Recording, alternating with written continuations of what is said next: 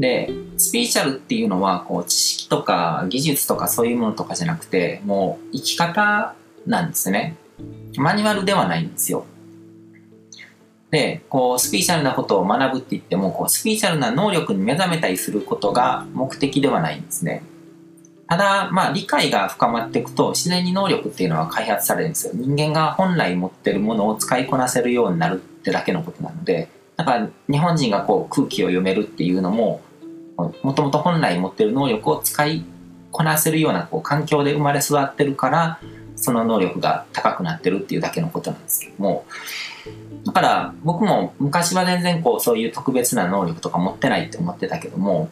スピリチュアルなことをこう自分なりに探求してこう勉強していくと、こうちょっとした気候とかヒーリングっていうのは、あの全然できるようになってきたし、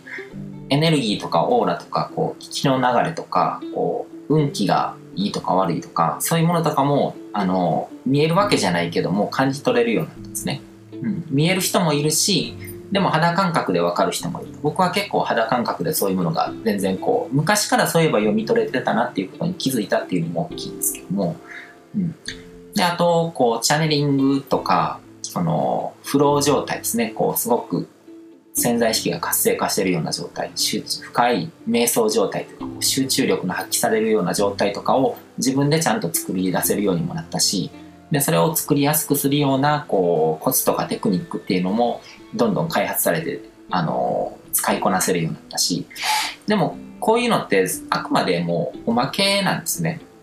肝心な部分のそのリテラシーが高まっていってスピリチュアルっていうものはこういうものなんだっていうことが分かってくると自然に使えるようになっていくと。だから別にこうそういう能力を開発するっていうことが目的じゃないし能力を身につけてることが偉いわけじゃなくて前回の話でも言ったんですけど結局はその人間性とか人間としてのこう人格だったりとかこう、まあ、魂の修行をどれだけやってきたのかっていうそういう部分がその自分が受け取る境遇とか人生っていうのを変えていくことになるので,、うん、でそういうことを探求していくのがこうスピーチャルの学びって、うん、いうふうに捉えてもらうといいのかなっていうふうに思います。で、このスピーチャルリテラシーが上がっていくことによって、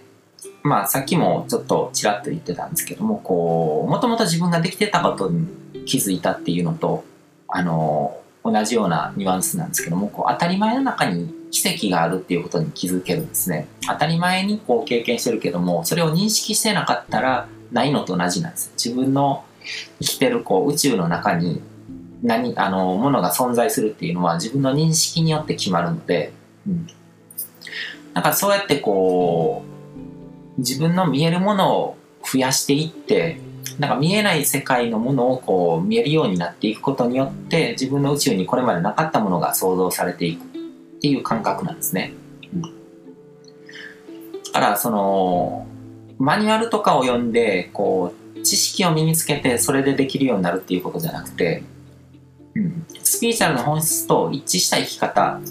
っていうのを実現するとその人が本来持ってるこう神聖あの神の性質ですよね。そういうものとかこう才能とか潜在能力とかそういうものが発揮されてくるっていうことですね。うん、で日本人はもともとそういうポテンシャル能力が高いっていうのはまあこれまで言ってきた通りなんですけども、こう日本という国に生を受けて、日本人社会で育つと、自然とそういう能力がかなりの割合でこう開発されてるんですよ。けどそれをこう特別なことっていうふうに認識してないし、それがどういう意味を持ってるのかっていうのを教えてくれる人もいないので気づいてないだけですね。だからそのスピーチャルの探求を続けていくことによってその使い方に目覚めるっていうこと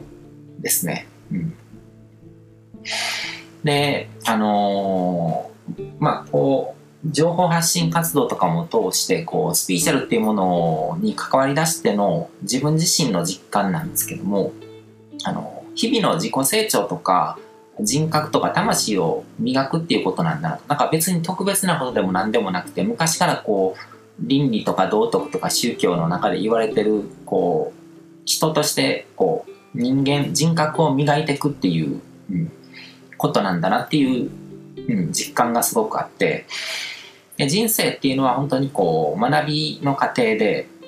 まあ、魂の修行っていう表現もできると思うんですけども自分の人生経験を通じてこう自分の本質というものとかこう自分が生きてるこう宇宙ですよね。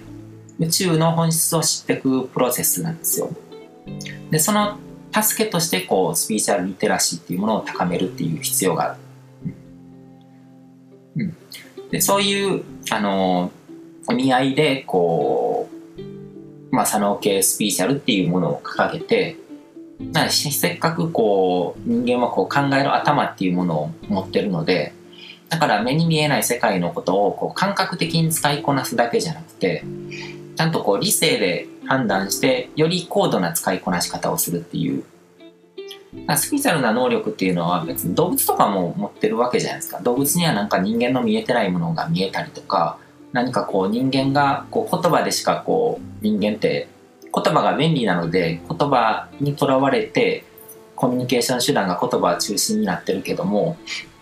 けどあの動物同士ってこう言葉抜きにしてこうコミュニケーションが成立したりするじゃないですか。それと同じで人間動物にできることが人間にできないっていうことはないと思うんですですよ。こう脳の高度化とかそういうことを考えると。ただこう言葉が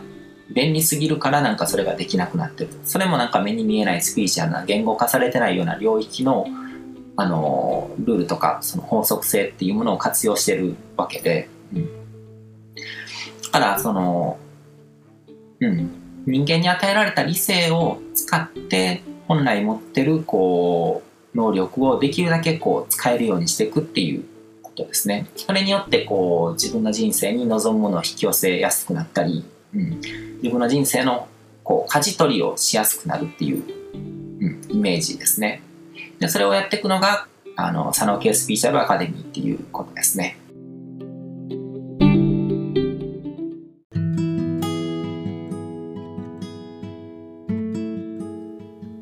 今回も最後まで聞いていただいてどうもありがとうございます。チャンネルの説明ページの方に僕が提供している悟り式コーチングの最初の2ヶ月分を無料で受講できる案内があります。ゴール設定とアファメーションについて詳しく解説してるんですけども、僕自身もこれらのことを